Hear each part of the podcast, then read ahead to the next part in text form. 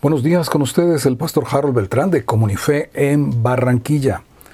Hemos iniciado la meditación del libro de Ruth, un libro histórico. Dice en el capítulo 1, verso 1, aconteció en los días que gobernaban los jueces, que hubo hambre en la tierra, y un varón de Belén de Judá fue a morar en los campos de Moab, él y su mujer y dos hijos suyos. El nombre de aquel varón era Elimelech y el de su mujer Noemí. Y los nombres de sus hijos eran Mahalón y Kelión, efrateos de Belén de Judá.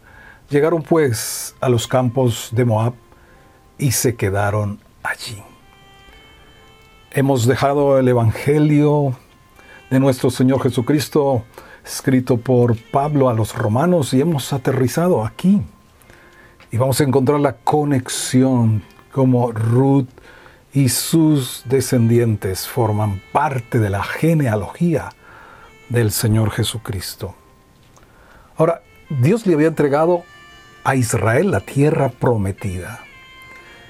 Y también Dios había dado sus mandamientos, sus ordenanzas las cuales si se guardan tienen consecuencias de bendición, pero si se quebrantan tienen consecuencias de maldición. Y una de esas consecuencias fue el hambre, la hambruna, la sequedad, la escasez, la aridez, la falta de lluvias y demás, los cielos cerrados. Ahora, no toda situación así es igual a una maldición, pero sí hay que revisar. Cuando los cielos están cerrados, cuando hay esterilidad, cuando no se fructifica, cuando las cosas no salen como se han planeado y demás, revisar, mirar bien y ser muy sensibles y a la vez honestos y humildes para reconocer lo que hemos hecho mal. Ahora, es interesante que esta historia está en el tiempo de los jueces, lo dice allí claramente. El libro de los jueces narra un periodo casi de 400 años en los cuales Israel anduvo en idolatría constante y era subyugado por sus enemigos. La idolatría fue y ha sido una estrategia del enemigo para provocar a celos a nuestro Dios. Él no comparte el trono del corazón de nadie, con nada o con nadie. Y entonces Dios los ponía bajo esclavitud de sus enemigos. Clamaban a Él y Dios levantaba otro libertador, un juez. Pero hay un versículo en el libro de los jueces que hace una radiografía de la condición espiritual. Dice, en aquel tiempo no había rey en Israel. El último versículo del libro dice, en aquellos días no había rey en Israel, cada uno hacía lo que bien le parecía. Interesante que Elimelech, el nombre significa Dios es mi rey pero posiblemente no hizo, no hizo honor a ese nombre. Si el Señor es su rey, si era su rey, la gran pregunta es, ¿se fueron de la tierra prometida?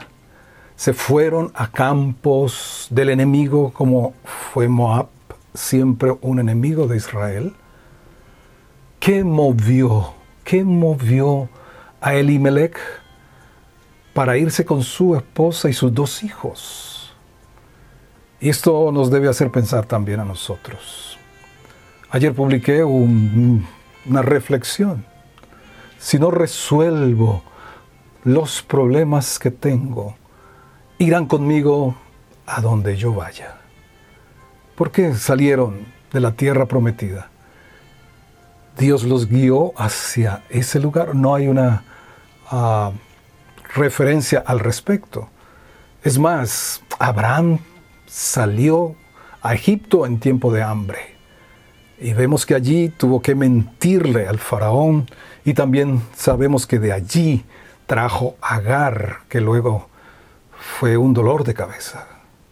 Isaac en tiempo de hambre también quiso viajar a Egipto, bajar a Egipto, y Dios no se lo permitió. Necesitamos saber y entender la guía de Dios. Él ha dicho en el Salmo 32, versículo 8, te haré entender y te enseñaré el camino que debes andar. No seas movido ni por circunstancias, ni por emociones, sino guiado por su voz, guiado por el Espíritu Santo, guiados por la palabra de Dios.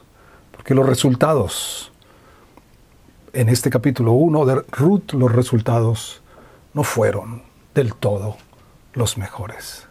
El Señor nos bendiga, que su palabra alumbre nuestro camino al empezar mañana un nuevo mes de este 2022. Amén.